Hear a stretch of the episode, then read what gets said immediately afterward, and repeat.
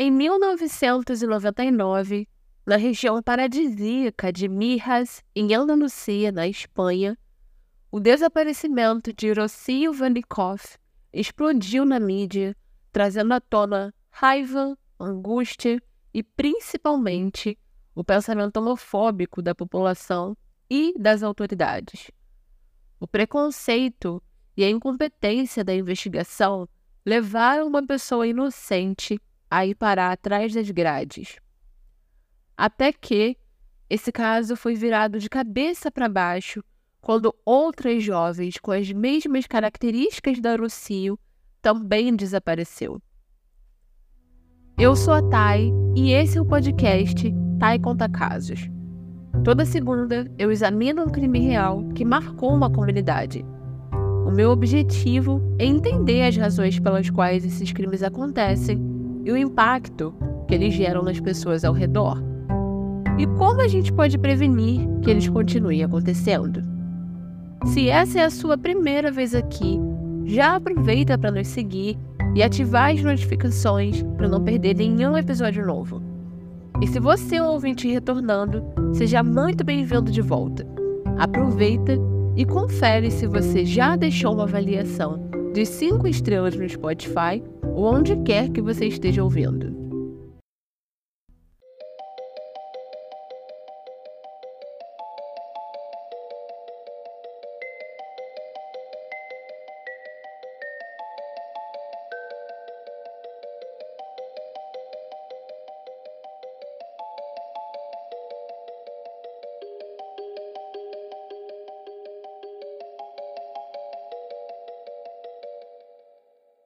Caso de hoje vai nos levar a viajar para mares nunca-antes navegados, porque ele começa na região turística e linda da Costa del Sol, que é uma região de uma área de 150 quilômetros que fica na província de Málaga, no sul da Espanha, na comunidade autônoma de Andalucia. E esse lugar é um destino de verão perfeito e muito popular na Europa, e também é super agradável no outono e no inverno, porque a região tem colinas e temperaturas baixas em alguns pontos.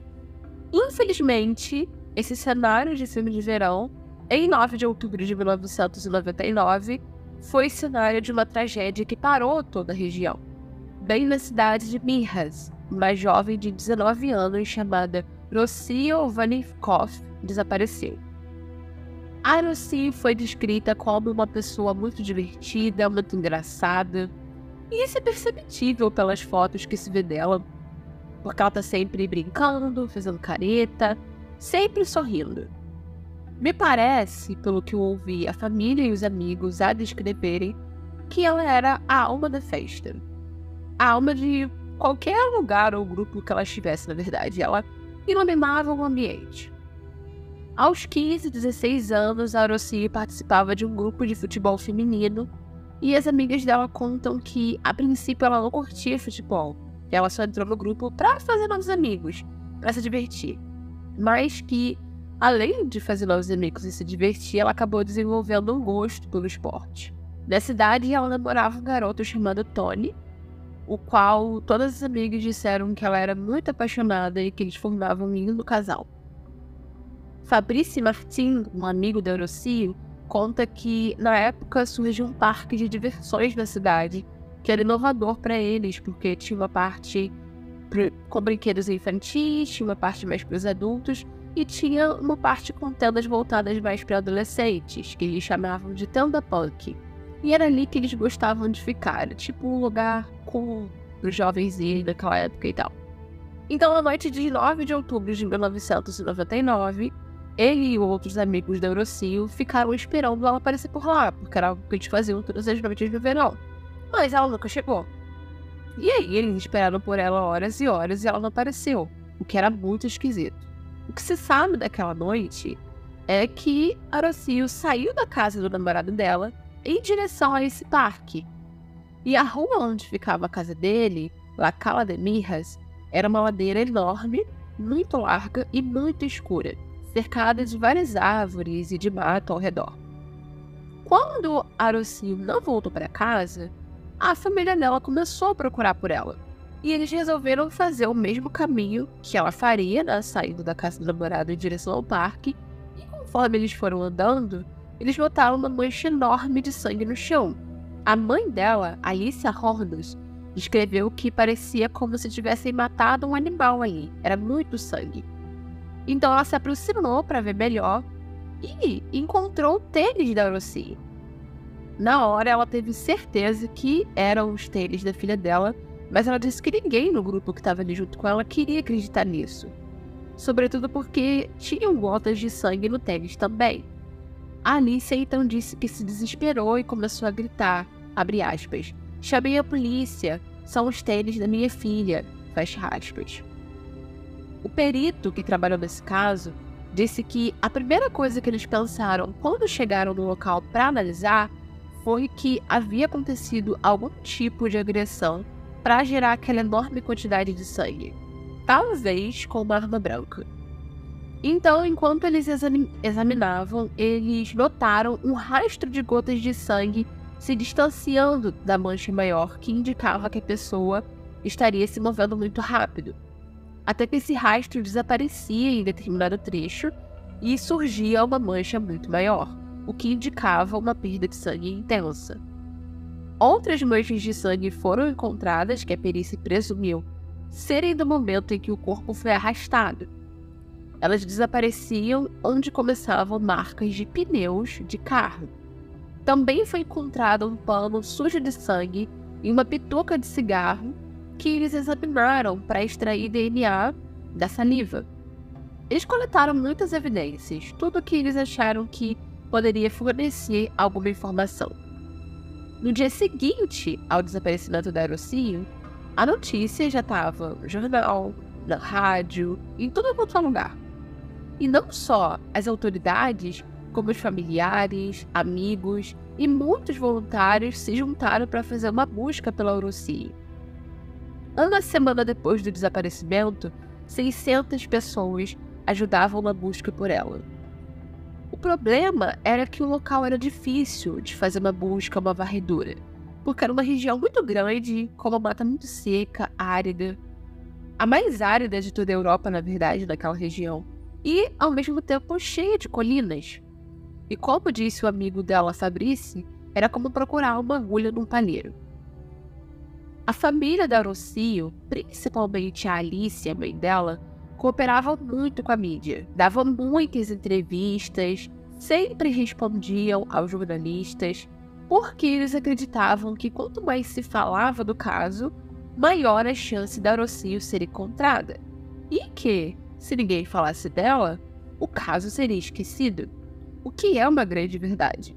25 dias depois do desaparecimento, foi encontrado um corpo que poderia ser o da Horosi. O corpo estava entre uma cerca que separava um terreno baldio de um condomínio residencial e ficava a 200 metros da rodovia que ia para a cidade de Marbella. Marbella fica a 30 quilômetros de La de Mirras, onde Arocio desapareceu, e era um caminho onde praticamente nenhum veículo passava. Junto com o corpo, que já estava num avançadíssimo estado de decomposição, foram encontrados sacos de lixo com roupas dentro. E uma dessas roupas era uma camiseta que parecia com a que a Rocio estava usando quando desapareceu. Por conta disso, se suspeitou logo que o corpo era dela. Até que pouco tempo depois realmente confirmaram que o corpo pertencia a Rocio e a família dela ficou desolada. A repercussão desse caso na mídia era tão grande que os legistas tiveram que fazer a autópsia meio que escondido, com muito cuidado, para não vazar o dia em que ela seria realizada, porque os repórteres simplesmente iriam invadir o local para tentar captar alguma coisa. Tinha virado um circo mediático. Como o corpo tinha ficado à mercê do tempo, ou seja, passou por chuva, por calor, isso acelerou a putrefação. Então já não havia órgãos, só ossos e cabelo e tal. Então não era possível recuperar muitas informações da autópsia. O que eles conseguiram encontrar foi que haviam várias lesões no corpo, principalmente nas costas, que teriam sido provocadas com faca ou algum tipo de arma branca, como lâmina. O agressor executou o ataque muito rapidamente e foi muito cruel, porque ficou evidente que Arocinho não teve tempo de se defender nem se mover na verdade. Ela praticamente ficou imobilizada. Nas condições em que o corpo estava, não era possível dizer se ela havia sido abusada sexualmente. Não haviam encontrado indícios porque o corpo já estava muito decomposto. O próprio funeral da Lucio estava lotado de pessoas que nunca a conheceram, mas que ficaram tocados com a história de alguma forma. Só que foi uma aglomeração que beirou ao desrespeito, a dor e ao luto que a família e os amigos que, de fato, a conheciam, estavam passando. Porque muito mal se tinha espaço para passar com um caixão a caminho do cemitério, tipo, saindo da igreja onde aconteceu a velação do corpo. As pessoas não davam espaço para levarem o caixão. Elas ficavam gritando: Viva Orocio! e não saíam do lugar. E a mãe da Rocio mal conseguiu ter um espaço para o momento de se despedir da filha. Eram várias câmeras de TV em cima dela. Uma coisa horrível, um circo midiático chega a ser desconcertante, sabe? Agoniante você assistir as imagens. Depois do corpo da Lucy ter sido encontrado, a população não se juntava mais pela busca, então ela se juntava pelo medo. Toda a cidade que tinha ficado obcecada em saber notícias desse caso, agora estava com muito medo de ter um assassino solta.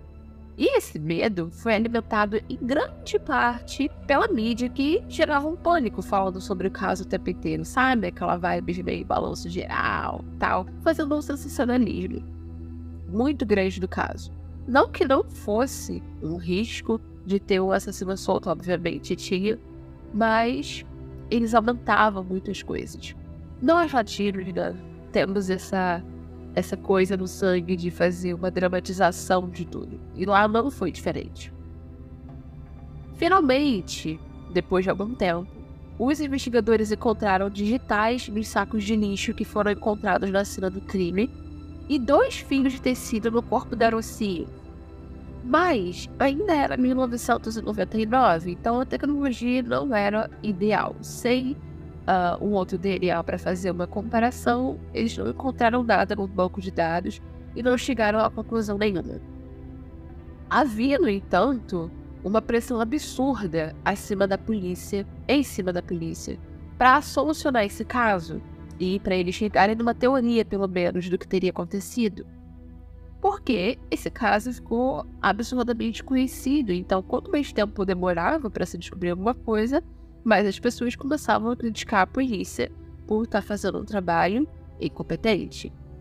E aí, como o cadáver foi encontrado nu e com as pernas abertas, a polícia supôs que o agressor forjou aquela cena para simular um abuso sexual. Então, eles automaticamente descartaram a agressão sexual e usaram a hipótese de crime passional, que aconteceu o assassinato por ódio ou vingança. E isso foi uma atitude extremamente precipitada, já que, pela autópsia, não dava para dizer se houve um abuso sexual ou não. A partir daí, eles começaram a interrogar todo mundo que era próximo da Rocio de novo. E todos tinham um álibi. A família, o namorado. Até que, depois de um ano da morte da Rocio, eles finalmente tinham um suspeito.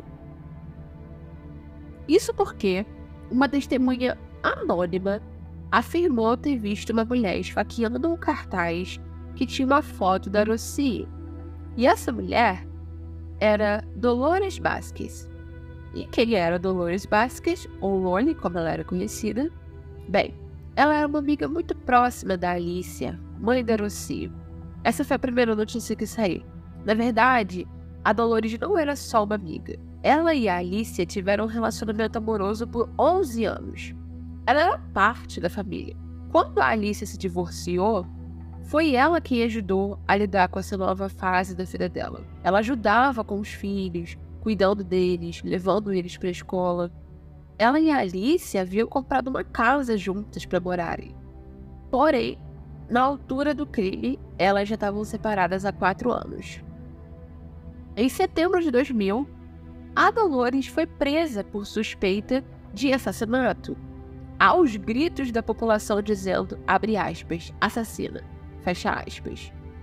Bastou isso, para o público, para a população, para a mídia, a Dolores era culpada desde o primeiro momento em que o nome dela surgiu. Bastou apenas que ela fosse uma suspeita. E muito disso se devia à lesbofobia que tomava a população e a mídia. Os comentários que eram feitos sobre a Dolores eram de que ela era dura e agressiva e possessiva e não feminina e nem maternal, e tudo isso baseado somente na escolha sexual dela. Portanto, se ela era tudo isso, é claro que ela seria uma assassina fria e cruel, rancorosa, calculista. Então, foi se criando esse personagem dessa mulher vil que alimentou seu ódio e arquitetou por quatro anos um plano para matar a Lucio por vingança, por respeito. E as próprias autoridades não só construíam isso junto, como alimentavam isso na mídia. Eles disseram que o que motivou o crime foi que a Dolores achava que a Rocio era um empecilho para o relacionamento delas que ela matou Arosi por ciúmes, por vingança, porque Alice não queria reatar o relacionamento. Mas, segundo outras testemunhas, foi bem assim que a relação terminou. Na verdade, ao que tudo indicava, a Dolores e a Lucinho tinham um ótimo relacionamento, ela era como uma segunda mãe para ela. Só que não ajudava que desde o primeiro momento a Alicia nunca tivesse questionado essa suposição. Pelo contrário, desde que foi a público o nome da Dolores como suspeita, ela passou a dar várias entrevistas falando não só que ela acreditava que a ex-namorada era capaz de matar o Cio, como alegando que a Dolores era extremamente ciumenta, que o relacionamento delas não era feliz, que a Dolores tinha vergonha de ser homossexual, que ela era reprimida, era controladora, era agressiva, imprevisível. Então, tendo a mulher que se relacionou com ela por 11 anos, dizendo tudo isso o tempo inteiro na TV, é claro que isso influenciava a opinião das pessoas. E sim, havia amigos e familiares da Dolores que também davam entrevistas defendendo ela e dizendo que nem tudo o que a Alicia dizia era verdade, que não era bem assim que o relacionamento dela tinha acontecido e que a Dolores não era essa megera que todo mundo estava criando. Mas é óbvio que as pessoas gostam de acreditar naquilo que já alimenta a opinião, o pensamento que existe dentro delas. Então, uma população já homofóbica, já lesbofóbica, quando escuta essas coisas, tende a acreditar mais na pessoa que tá falando mal do que na pessoa que tá falando bem. Um ano após a prisão, aconteceu o julgamento. E, evidentemente, as pessoas estavam loucas para ver o julgamento acontecer. Tanto que tinha fila para entrar no Palácio de Justiça, onde ia acontecer o julgamento. Afinal, ela poderia ser condenada a 15 anos de prisão. Mas foi aquela altura também que um policial disse em uma entrevista que, na verdade, não havia provas físicas contra Dolores. Não havia nada que fizesse uma ligação dela ao crime. Foi então que se noticiou que, na falta de evidências, a polícia tinha criado uma espécie de dossiê onde eles diziam haver entre aspas, indícios de que ela cometeu o crime e o perfil psicológico que a traçava como assassina. Mas que indícios aí? Você me pergunta. Eles nunca disseram. A prova principal que eles tinham era um suposto ódio que a Dolores sentia pela Rocio. Ódio esse que surgiu da imaginação deles porque quase ninguém confirmava que de fato a relação delas era assim, que elas não se gostavam. A grande maioria das pessoas diziam que elas se davam bem.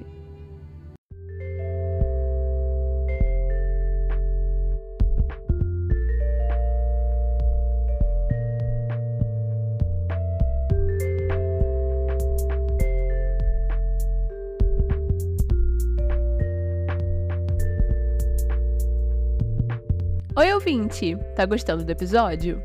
Você sabia que apenas 30% das pessoas que acompanham o Tai Conta Casos deixaram uma avaliação para o podcast? Eu sei, eu sei, você esquece. Por isso mesmo tô passando aqui para te lembrar de deixar uma avaliação de 5 estrelas no Spotify ou em qualquer plataforma de áudio que você use. Ah, e aproveita e clica no link pro nosso Instagram e nos segue por lá também, né? Eu posto fotos dos casos e todas as atualizações do podcast lá. E você não quer ficar perdido, não é? Ah, um adendo. Se você tiver qualquer dúvida ou sugestão, eu preciso que você me mande por lá. E não na coluna de respostas no Spotify, tá bom? Por aqui eu não consigo responder ninguém, mas por lá eu posso te ajudar. Agora, de volta ao episódio.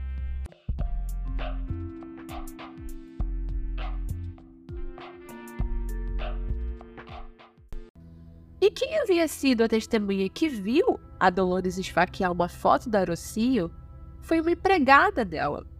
Segundo essa mulher, ela encontrou a Dolores sob a bancada da cozinha com um dos cartazes de desaparecido da Rocio que eram pregados pela cidade. E aí, a Dolores pegou uma faca e ficou esfaqueando a foto da menina, dizendo, abre aspas, esse é o meu problema, fecha aspas. E bastou esse relato para que ela fosse suspeita número um. Mas a explicação da Dolores para esse momento foi que ela tinha acabado de saber que a Lucio havia sido assassinada. Então ela estava chorando enquanto olhava o cartaz. E a empregada dela entrou na cozinha e não entendeu o que estava acontecendo.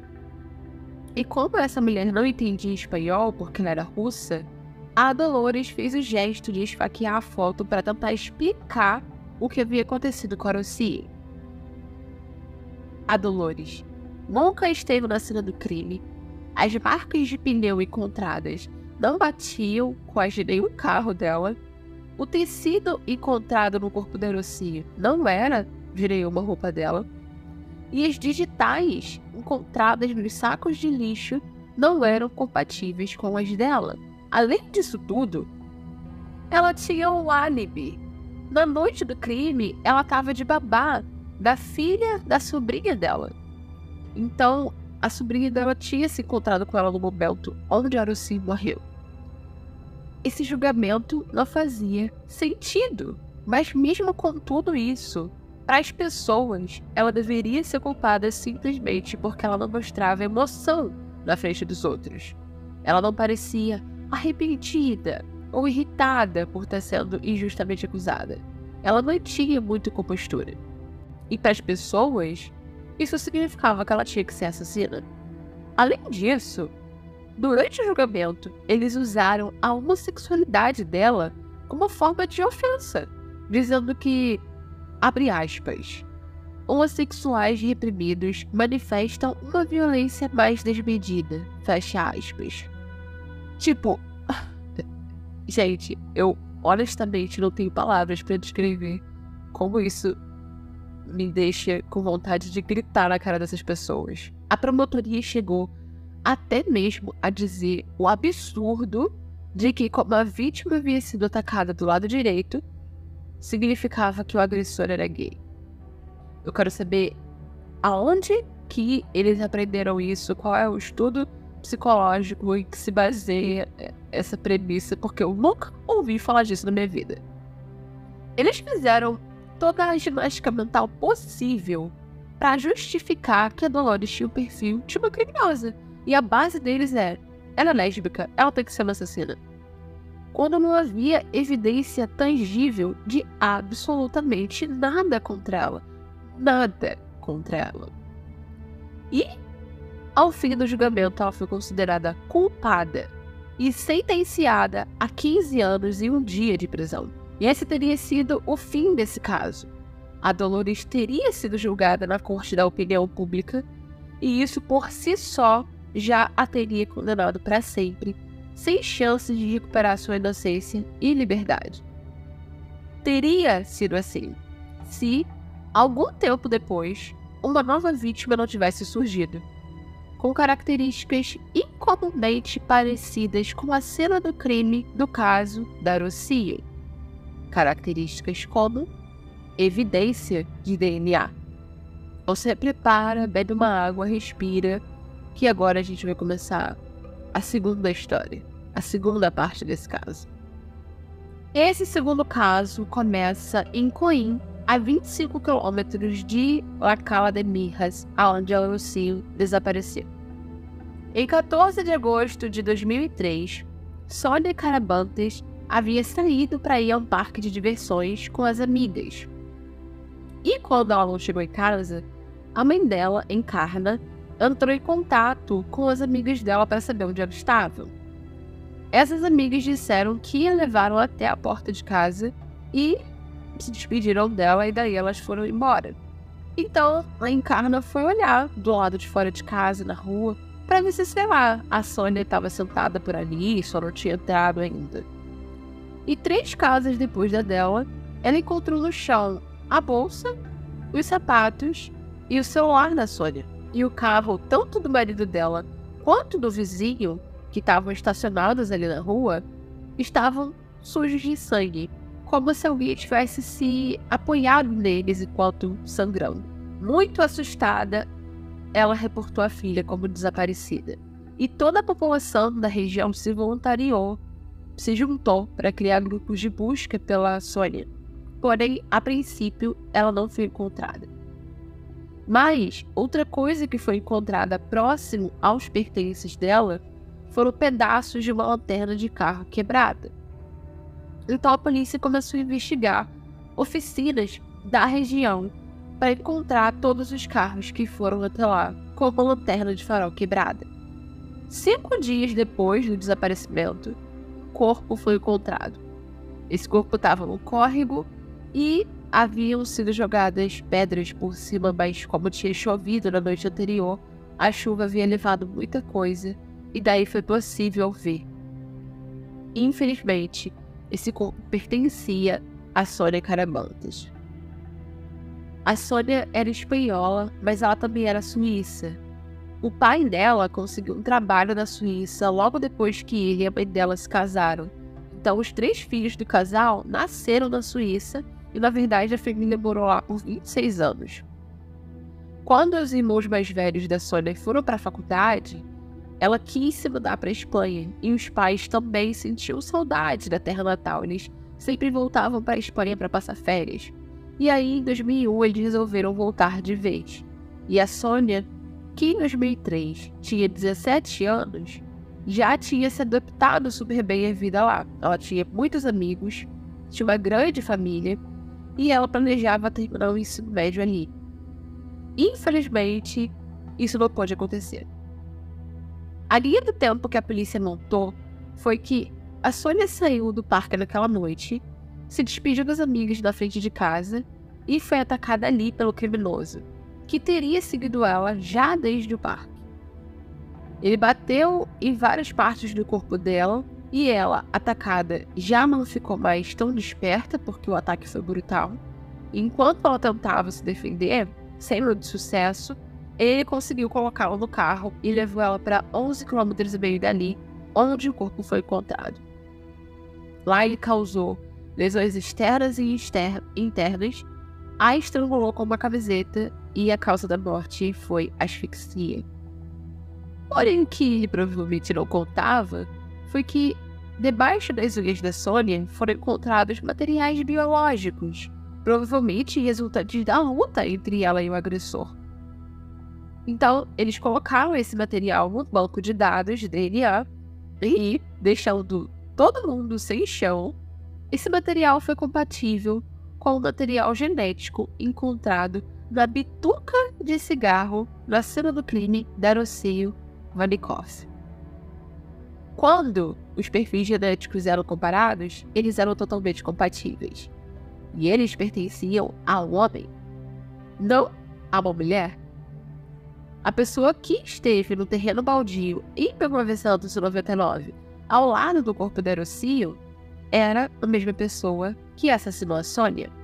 Mas, quando a Sônia foi assassinada, a Dolores já estava presa, então não poderia ser ela. Óbvio que não poderia ser ela. A essa altura, a Dolores já estava há 17 meses na prisão.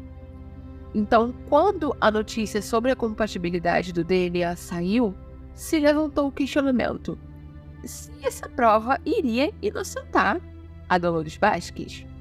E foi nessa altura também que surgiu uma outra testemunha, uma senhora britânica de origem chilena que tinha informações a dar para os investigadores.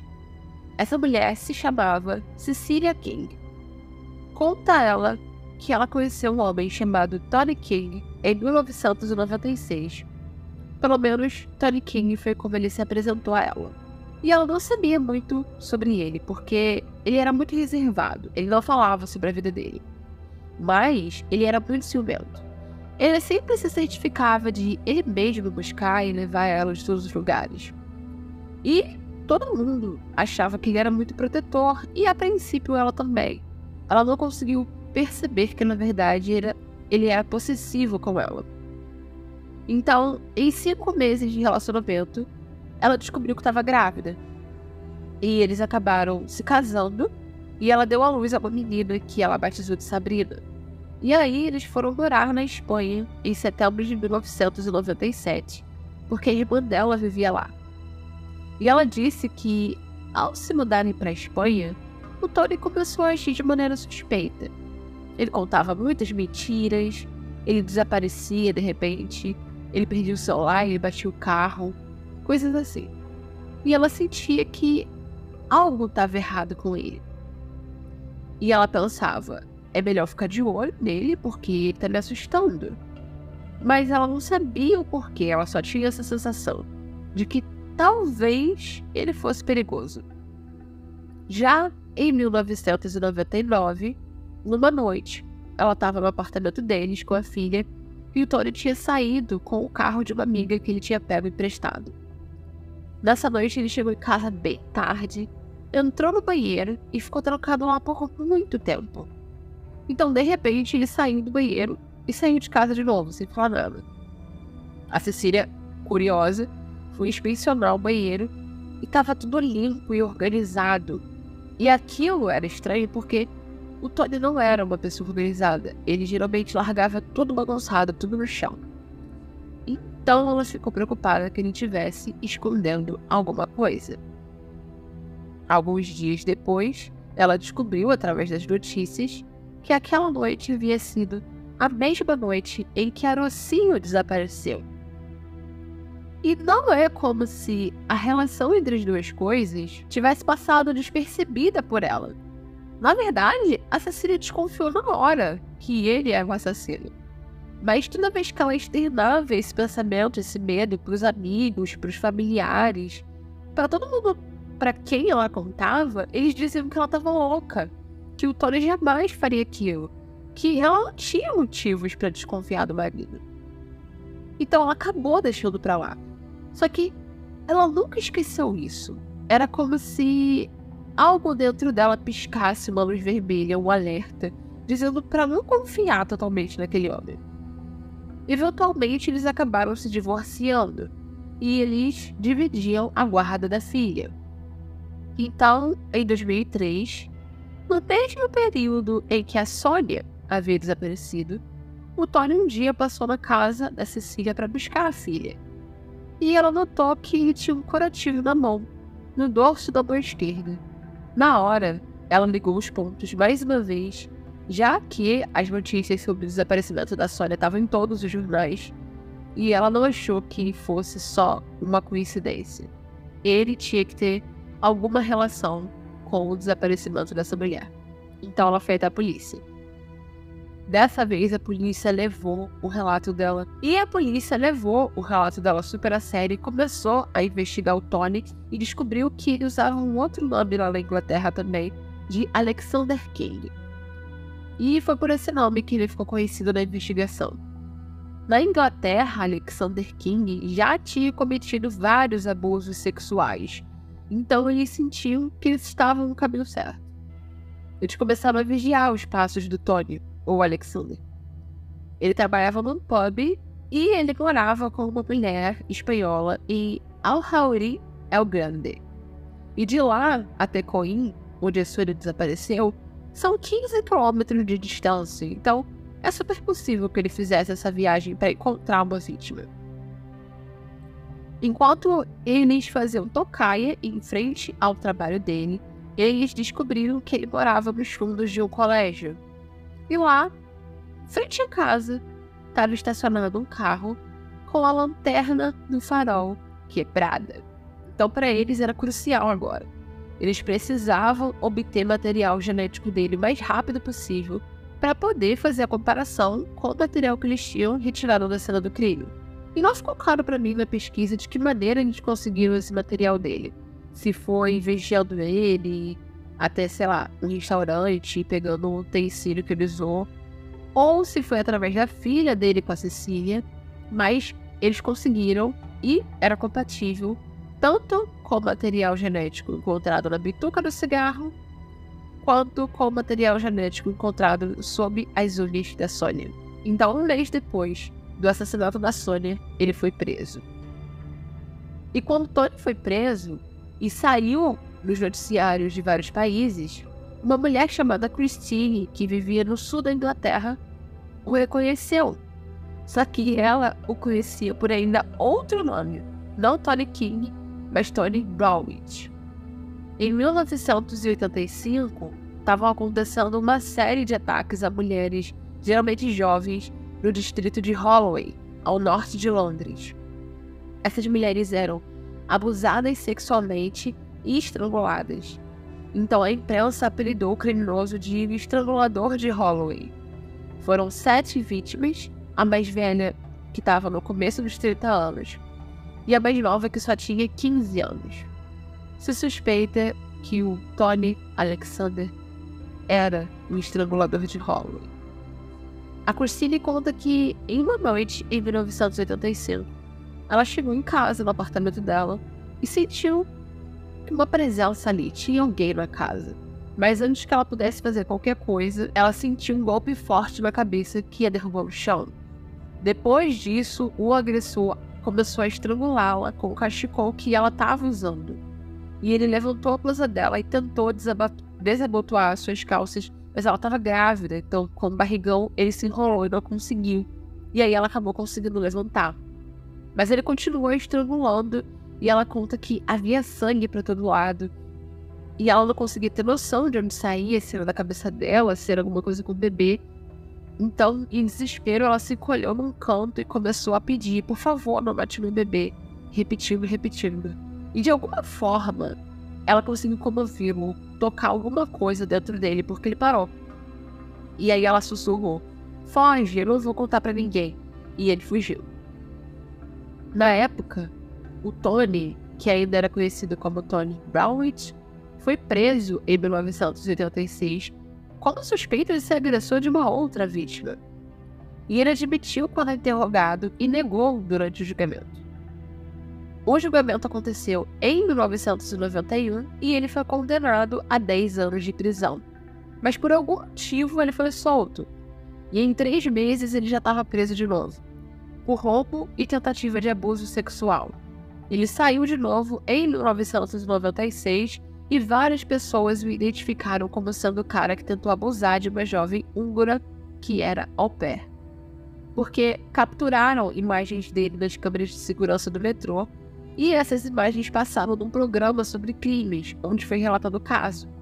Mas a altura em que as autoridades chegaram até onde ele morava, ele já tinha fugido para a Espanha. A Christine foi uma dessas pessoas que reconheceu ele na época e ligou para denunciá-lo. E foi assim que ela soube, anos depois, que o cara que eles tinham pego na Espanha não se chamava Alexander King, ou só Alexander King, mas também era Tony Browich, possível estrangulador de Holloway. A Interpol então começou a contatar a polícia espanhola para confirmar se o cara que eles tinham pego era o estrangulador de Holloway.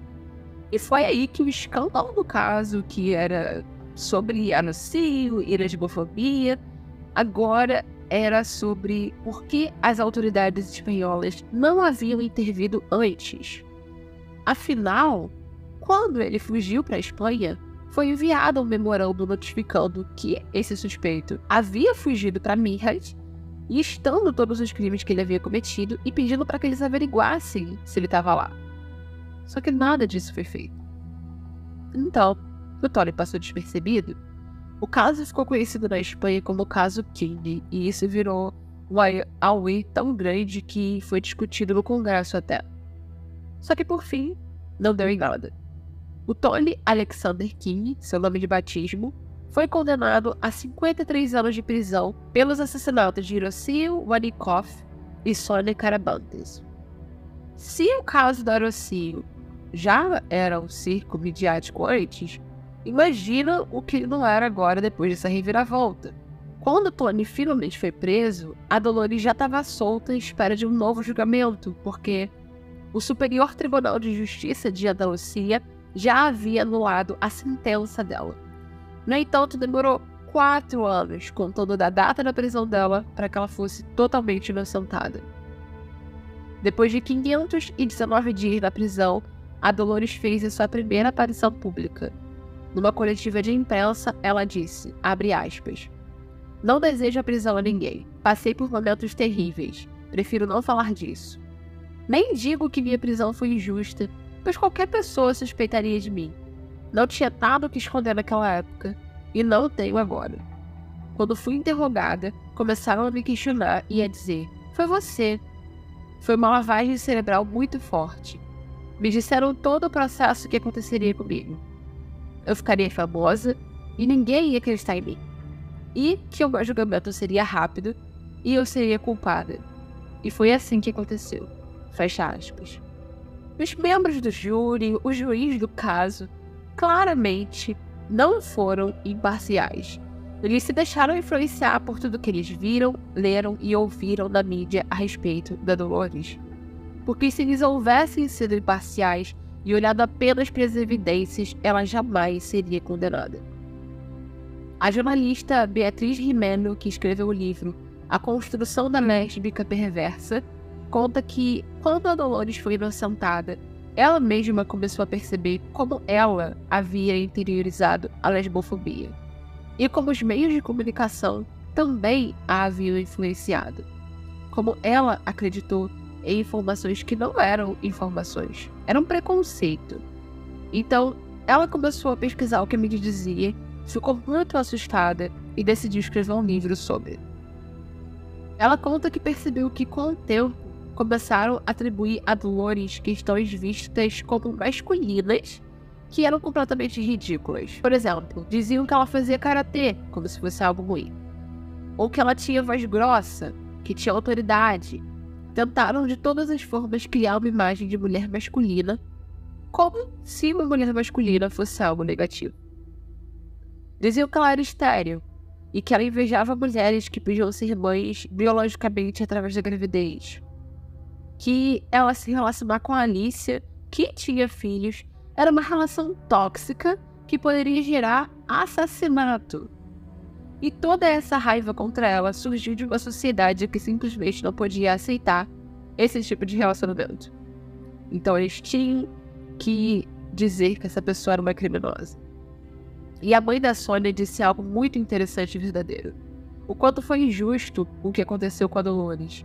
Uma vez que eles perceberam que não tinham provas para considerá-la culpada, mas persistiram nesse erro por puro preconceito e por pura vontade de solucionar rápido o caso. E se eles tivessem feito uma investigação competente ao invés de parar na primeira suspeita, eles teriam encontrado Tony e a filha dela não teria morrido. A Dolores nunca recebeu uma indenização do governo pela acusação injusta, má investigação e o escrutínio público que ela passou. Ninguém nunca tomou responsabilidade pelo que houve. Ninguém nunca pediu desculpas a ela.